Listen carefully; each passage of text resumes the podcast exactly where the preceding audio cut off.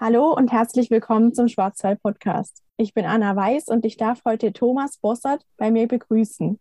Er spielt bei der Freilichtbühne in Hornberg mit und wird uns heute ein paar Einblicke hinter die Kulissen geben. Hallo, Herr Bossert, schön, dass Sie sich die Zeit genommen haben. Hallo, Frau Weiß. Ja, vielen Dank für die Einladung zu dem Gespräch.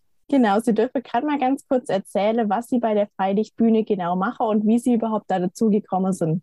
Ja, ich bin äh, hier in, in Hornberg, also da, wo es dann so langsam in den Schwarzwald hochgeht. Ich spiele auf der Freilichtbühne und ich bin auch der Vorsitzende vom Historischen Verein Hornberg. Das ist der Verein, dem die Freilichtbühne das Gelände gehört und der da auch jährlich die Freilichtbühnenaufführungen durchführt. Sie hatten gefragt, wie, wie bin ich dazu gekommen? Ich hoffe, Sie haben ein bisschen Zeit mitgebracht. Ich bin 2010 dazu gekommen, wie es bei vielen von uns so ist, über die Kinder, die hier mitgespielt haben. Und weil wir auch Wert darauf legen, dass die Eltern praktisch die Kinder hier nicht nur abladen, sondern dass die sich auch irgendwo engagieren, bin ich dann auch selber eingespannt worden. Das war damals Peter Pan, da bin ich gleich rekrutiert worden, weil die ganzen etablierten männlichen Darsteller, die wollten alle Piraten oder Indianer spielen, aber keiner diesen langweiligen Mr. Darling, dem der Peter Pan und die Fee Tinkerbell die Kinder ins Nimmerland entführen. Ja, das war mein erstes Stück. Hört sich interessant an für das erste Stück. Das war es in der Tat. Es äh, bleibt natürlich auch immer so ein bisschen was ganz Besonderes. Genau, ich denke, das erste Stück bleibt immer im Hintergedanke, man kommt wahrscheinlich immer auf das erste Stück irgendwie zurück. Absolut, absolut. Zumal das tatsächlich auch eine sehr, sehr gelungene Inszenierung war. Das haben uns die, die Zuschauer auch nach viele Jahre hinterher noch erzählt und davon geschwärmt. Ja, mir starte direkt mit der Frage ins Interview, was denn für Sie der Schwarzwald bedeutet. Also was bedeutet es für Sie, im Schwarzwald zu leben? Klammer, große Frage am Anfang. Ich würde sagen, also der Schwarzwald ist zunächst mal so mein natürlicher Lebensraum. Ich bin bekennendes Landei. Ich brauche die Natur. Ich brauche Ruhe. Ich brauche Raum. Ich brauche auch Menschen, die sich gar nicht so wichtig nehmen um mich herum. Ja, und es ist natürlich auch Heimat. Da sind meine Wurzeln. Ich bin hier geboren. Ich bin hier aufgewachsen. Ich wachse hier weiter. Ich glaube, die Menschen zu verstehen und hoffe, sie verstehen mich auch. Das alles sorgt irgendwie dafür, dass das ungemein entspannt und äh, mir eine echt hohe Lebensqualität verschafft. Von daher bin ich wahnsinnig gerne hier in Schwarzwälder. Das kann ich nur bestätigen. Ich finde, im Schwarzwald, es gibt einem ganz viel Kraft und Energie einfach fürs tägliche Leben. Absolut. Weil ich das dazu sagen kann, ich arbeite wenn ich nicht im Homeoffice bin in Frankfurt. Und von daher habe ich dann auch den schönen Kontrast. Und umso mehr fällt mir natürlich auch das auf, was vielleicht vielen gar nicht auffällt, die jeden Tag hier sind, für die das nichts Besonderes ist. Es ist schon echt toll, hier zu sein. Es ist ein Privileg. Dann, genau, möchtest du uns gerade mal ganz kurz erzählen, wie die Freilichtbühne überhaupt zustande kam? Also seit wann gibt es die Freilichtbühne und wer hat sie gegründet oder wie kam das zustande? Ja, eigentlich wird es eine abendfüllende Geschichte. Die müssen wir vielleicht auch verfilmen. Ähm, das kann man sich auch heute gar nicht mehr vorstellen, aber ich versuche es eben mal kurz zu halten im Rahmen dieses Podcasts. Ich durfte die Gründer ja leider nicht miterleben, weil die Gründung der Freilichtbühne ging 1955 im wahrsten Sinne über die Bühne. Aber das waren alles im positiven Sinne echt Verrückte. Also so Narren im im besten Wort sind. Und, und darum kam wahrscheinlich auch diese Keimzelle aus der hiesigen Narrenzunft. Die hatten dann irgendwann, äh, der Krieg war noch nicht so lange her, den Wunsch, das historische Erbe Hornbergs nicht, nicht untergehen zu lassen. Da war zum einen der Hornberger Friseurmeister und Heimatdichter Erwin Leisinger, der war damals in Kriegsgefangenschaft fern der Heimat irgendwo in der amerikanischen Steppe und da hat er immer schon an Hornberg gedacht und hat immer wieder über ein, ein Lustspiel nachgedacht, was man doch mal machen müsste, was so den Ursprung von dieser Redewendung, es geht aus wie das Hornberger Schießen zum Thema hat. Und der kam dann irgendwann 1947 heim und dann ist das so ein bisschen weiter gewachsen und irgendwann kam dann der hiesige Brauereibesitzer Albert Ketterer und der Rektor von der Schule, der Paul Sachse, dazu. Und die haben ihn immer so wieder so ein bisschen angestachelt. Äh, jetzt mach doch mal. Und irgendwann 1955 war dann klar, wir wollen das jetzt machen.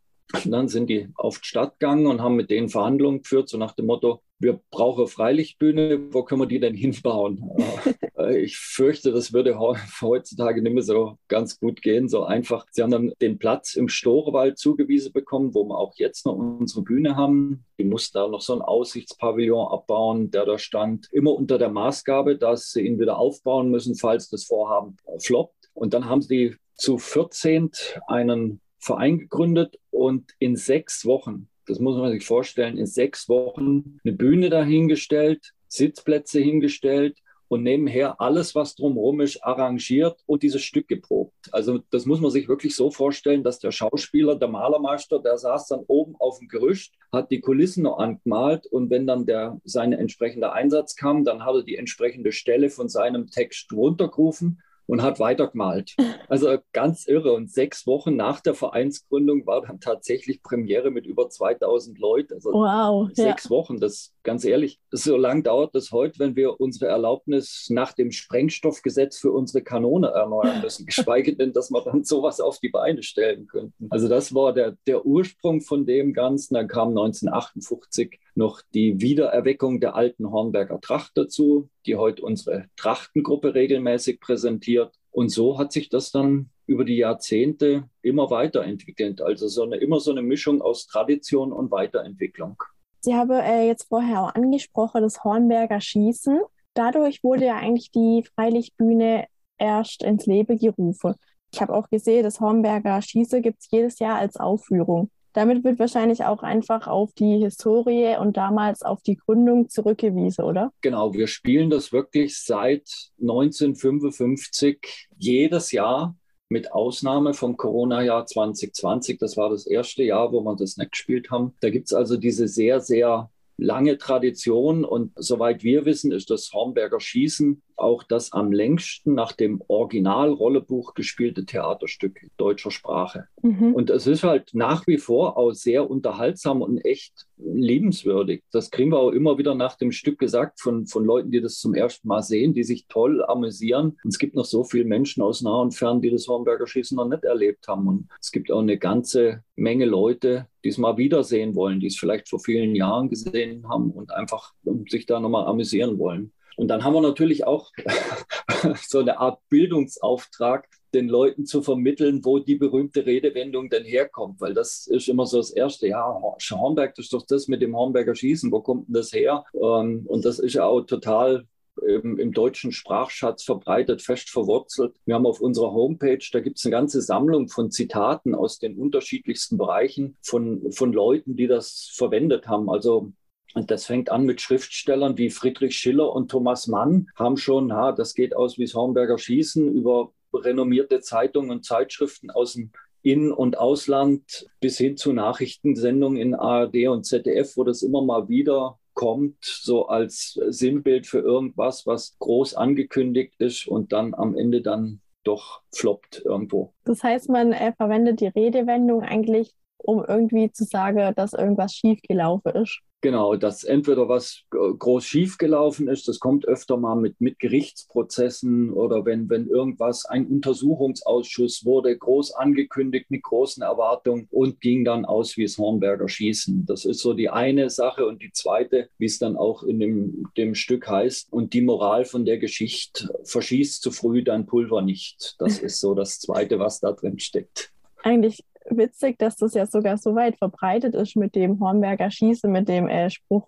Also das ist auch weltweit unglaublich weit äh, verbreitet. Durchs Internet hat man da ja noch mehr Zugriffe drauf, aber das ist eben nicht nur in Deutschland und in Österreich oder in, in der Schweiz, in Südtirol, sondern zum Beispiel findet man das ab und zu bei der deutschsprachigen Zeitung auf Mallorca und wir haben es auch schon in einer Ausgabe in, in Südafrika gibt es eine deutschsprachige Zeitung, auch da poppt es dann ab und zu mal hoch. Richtig interessant, wie weit das dann solche Wege hinter sich nimmt. In der Tat. Wenn wir jetzt gerade eh schon bei den Aufführungen sind, wer steckt denn eigentlich hinter den ganzen Schauspielern? Sie haben vorher mal was zum historischen Verein äh, gesagt. Also steckt der historische Verein hinter der ganzen Freilichtbühne oder stellt er quasi nur die Schauspieler? Wenn wir von den, von den Menschen mal anfangen, das sind einfach Menschen aus Hornberg und Umgebung. Also es gibt bei uns keine so eine Lex Oberammergau, also wo man Jahrzehnte ortsansässig sein muss, um Mitspieler zu dürfen, Aber okay, im Gegensatz zu denen haben wir auch kein Pestgelübde zu erfüllen. Das heißt, wir sind auch kein geschlossener Club oder so irgendwas, wo man nur ganz schwer reinkommt. Wir sind einfach eben ein Verein, der historische Verein Hornberg. Dem kann jede und jeder beitreten und sich dann da engagieren, entweder auf der Bühne mitspielen oder hinter der Bühne, neben der Bühne. Wir haben einfach Spaß an der Schauspielerei und oder an dem Ganzen drumherum. Sie waren ja tatsächlich auch bei uns auf der Bühne. Sie haben ja, glaube ich, auch sehen dürfen, dass da sehr, sehr talentierte Leute dabei sind. Genau, ja. Da steckt halt auch so ein Stück weit drin, dass wir das schon lange machen und die Qualität wächst eben auch mit der Erfahrung. Man steht jedes Jahr auf der Bühne, immer in anderen Rollen und Konstellationen. Und wir haben tatsächlich auch eine Reihe von sehr talentierten und wandelbaren Mitgliedern, die spielen in mehreren Stücken, also teilweise sogar in allen und zusätzlich noch in unserer Trachtengruppe treten sie auf. Wir bereiten uns auch jedes Jahr im Frühjahr in einem Workshop mit einem Profi auf unsere Rollen vor. Da lernt man also dann auch jedes Jahr was dazu. Wir besuchen Fortbildungen und da bleibt schon was hängen. Mhm. Aber es geht eben, wie gesagt, nicht nur um die Leute, und mit den Leuten, die auf der Bühne stehen, sondern es gibt eben auch ganz, ganz viele, die nicht auf der Bühne stehen, äh, wie in so einem Verein auch eben, wo nicht alle dann in der ersten Mannschaft spielen oder so, sondern einfach andere Rollen haben. Und ohne die wird es auch gar nicht funktionieren. Die sind gern dabei, um Teil von der Gemeinschaft zu sein, um ihren Teil beizutragen, dass bei uns möglichst alle eine gute Zeit haben. Und dann bringen die eben ihre Fertigkeiten und Talente ein, ihr Engagement, ihre Zeit, sei es technisch, handwerklich, beim Schneidern, Schminken, im gastronomischen Bereich, an der Kasse, beim Einlass, beim Platzanweisen und, und, und. Und äh, in der Regel zieht sich das bei uns auch über Generationen.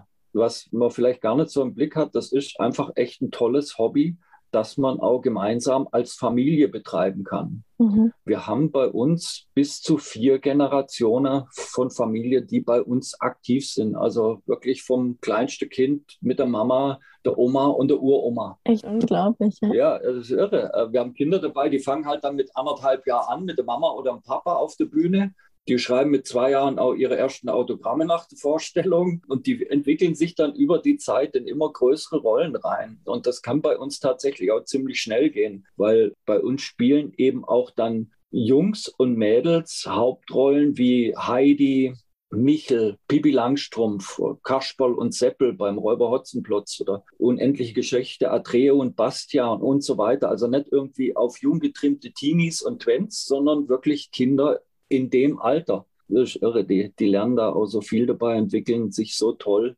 Also können glauben, dass so ein Kind, das teilweise wirklich ganz allein auf der Bühne steht vor 800 Zuschauern und da seinen Text aufsagt, spielt oder singt, dass das dann auch nicht so große Probleme hat, vor seiner Klasse ein Referat zu halten. Ja, das stimmt. Und außerdem ist es, glaube ich, echt auch eine wunderbare Charakterschulung, weil es so einen positiven Ansatz zum Leben vermittelt. Also unser Freilichttheater, das lebt nicht von Konkurrenz, sondern es lebt von der gegenseitigen Unterstützung, vom gegenseitigen Helfen, vom Miteinander und nicht gegeneinander. Ich muss, das ist ein Mitspieler, ich muss mit ihm oder ihr spielen. Und irgendwie ist das dann für viele auch so richtig Sommer in der großen Familie hinten im Storewald. Und von daher ist es halt auch so, also wenn wirklich jemand Lust hat, sich irgendwie einzubringen, der tritt halt einfach, meldet sich bei uns und tritt in den Verein ein und dann gucken wir mal, was er oder sie machen will. Wobei man, man soll es nicht unterschätzen, die Arbeit, die hinter so einem Stück und so einer Freilichtbühnensaison steckt.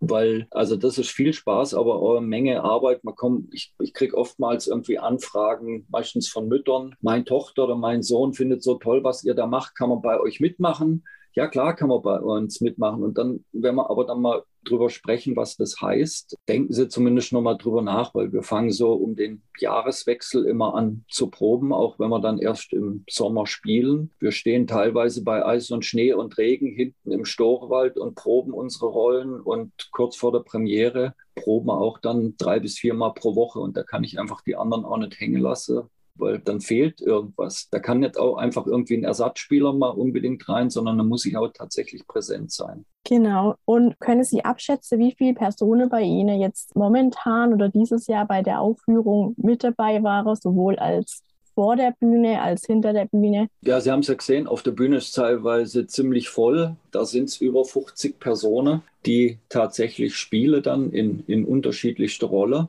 Wir haben zusätzlich mindestens nochmal das Gleiche an Leuten, die einfach drumherum arbeiten. Vom Buchungssystem, Kasse, Einlass, Gastronomie, Getränke, Technik. Einen Riesenjob haben unsere Damen im, in der Maske gemacht, die wirklich in der Pause das komplette Ensemble umschminken mussten. Wir haben Leute, die sich um Bühnebau kümmern, um Kostüme. Also da steckt noch viel mehr dahinter, als man dann tatsächlich an so einem Tag auf der Bühne sieht. Ich glaube, das vergisst man auch ganz oft als Zuschauer jetzt. Man sieht ja dann immer nur die, die auf der Bühne sind und denkt dann, wow, unglaublich, was die jetzt alles auf die Bühne stellen. Aber was dann dahinter, das muss ja alles irgendwie auch organisiert werden. Ja, in der Tat. Und, und tatsächlich sind es bei uns auch fast nur Ehrenamtliche. Also das Einzige, was wir ab und zu mal einkaufen müssen, wenn wir kein Vereinsmitglied finden, ist tatsächlich die Regie. Alles andere ist eben auf Basis dieses Vereins, sind Ehrenamtliche, die sich da engagieren. Mhm. Sie haben jetzt gerade schon die Regie angesprochen. Das macht meistens der Marvin Polomski. Ist der auch ein Vereinsmitglied bei Ihnen?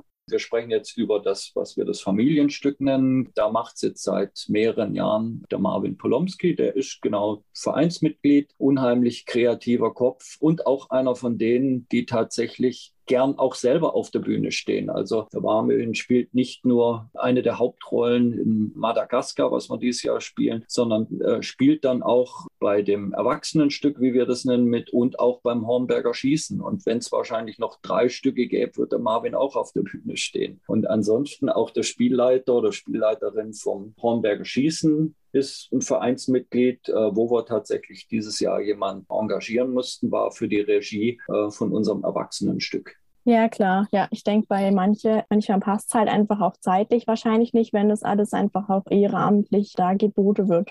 Ja, und man braucht halt jemand, der wirklich äh, einfach ein Händchen dafür hat, äh, der es kann und der dann auch dieses Engagement mitbringt, weil das ist halt nicht mit äh, einmal die Woche zwei Stunden irgendwas Macher getan. Ja, klar. Wie sieht es denn aus, wenn ihr jetzt irgendwelche neue Aufführungen raussucht oder gibt es da Vorschläge, was irgendwie die Vereinsmitglieder cool fände fürs nächste Jahr, was gespielt wird? Und wird es dann auf eure Bühne angepasst irgendwie oder wie sieht es da als aus? Ja, also im Prinzip ist es genau ein Schwätze mit den Leuten in der Regel haben wir ja eben diese Ensembles vom, vom Hornberger Schießen, die haben jetzt kein Stimmrecht, weil die spielen nächstes Jahr auch wieder das Hornberger Schießen. Bei dem Erwachsenenstück und auch beim Familienstück ist es einfach so, dass man mal guckt, was die Mitwirkenden, ob die Ideen haben. Also bei dem Familienstück, der Marvin fragt dann auch immer gern mal in die Runde. Natürlich gibt es dann einfach so Stücke, die man auch im Kopf hat. Und dann wird geguckt, was irgendwie passt. Und, äh, ähnlich ist es dann auch mit dem Erwachsenenstück, dass man man sich das überlegt, wir haben bei uns sogenannte Obleute, das sind sozusagen die Sparten- oder Abteilungsleiter und die überlegen sich dann was und wenn das eben ein Regisseur ist, der von außen kommt, dann spricht man mit denen und guckt mal, was hat der schon inszeniert, was kann er also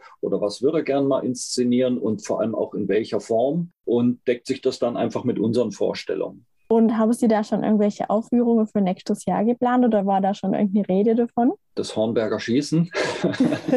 und fürs Erwachsenenstück haben wir uns tatsächlich noch keine Gedanken gemacht. Und beim mhm. Familienstück gibt es schon so ein paar Ideen, aber die sind noch weit weg vom spruchreif sein. Okay, ja. Das wird nach der Saison passieren, wenn wir mal durch sind und ein bisschen durchschnaufen können. Dann überlegen wir uns das. Wie gesagt, Vorüberlegungen gibt es, aber das muss dann noch ein bisschen festgezimmert werden. Klar. Aber hört sich auf jeden Fall sehr interessant an, auch dass Sie jedes Jahr das Hornberger Schieße, ein Familienstück und ein Erwachsenenstück anbieten.